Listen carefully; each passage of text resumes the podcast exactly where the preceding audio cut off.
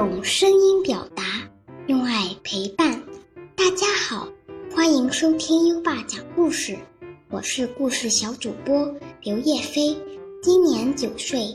今天我要为大家带来的故事名字叫《给狗熊奶奶读信》。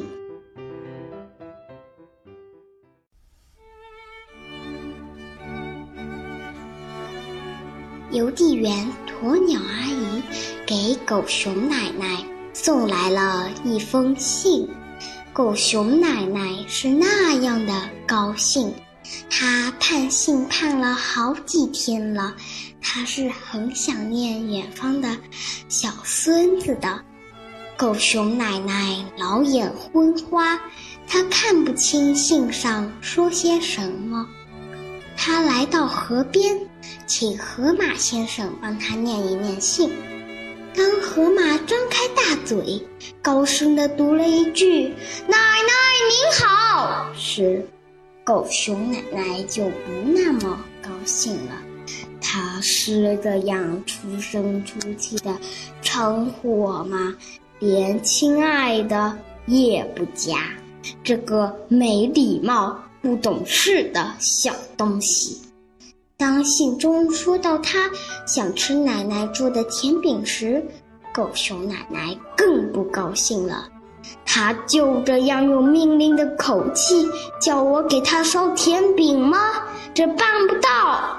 狗熊奶奶气鼓鼓地从河马先生手中拿回信，步履蹒跚地回家了。走在半路上。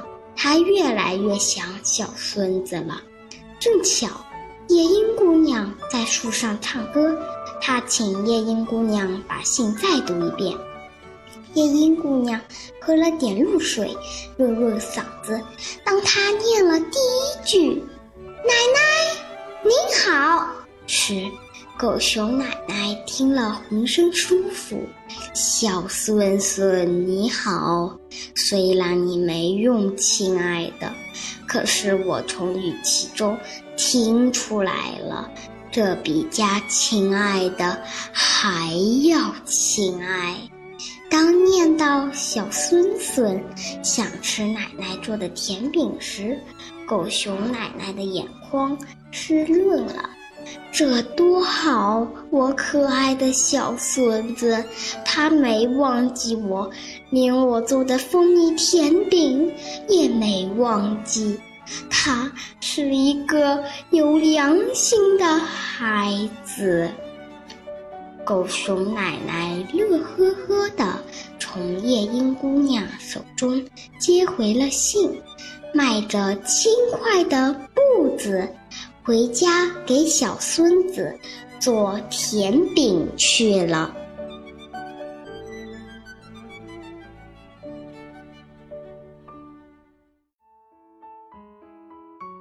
欢迎刘叶飞小朋友第一次分享故事给狗熊奶奶读信。刘叶飞小朋友，你真棒！讲故事的时候声音富有变化，叙述的时候平稳轻柔。模仿狗熊奶奶的声音，尽显老人家的沧桑的同时，也把前后情绪的变化展现了出来。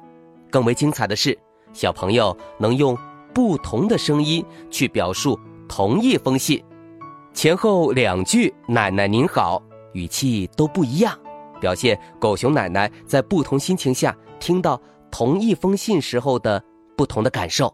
可以说，这是在对主题很好的理解之上去演绎的这个故事。优爸要为小朋友点赞，宝贝儿，如果你也喜欢讲故事，赶紧识别下图的二维码，添加小小编的微信，给优爸投稿吧。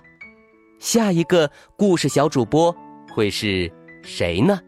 优爸真期待。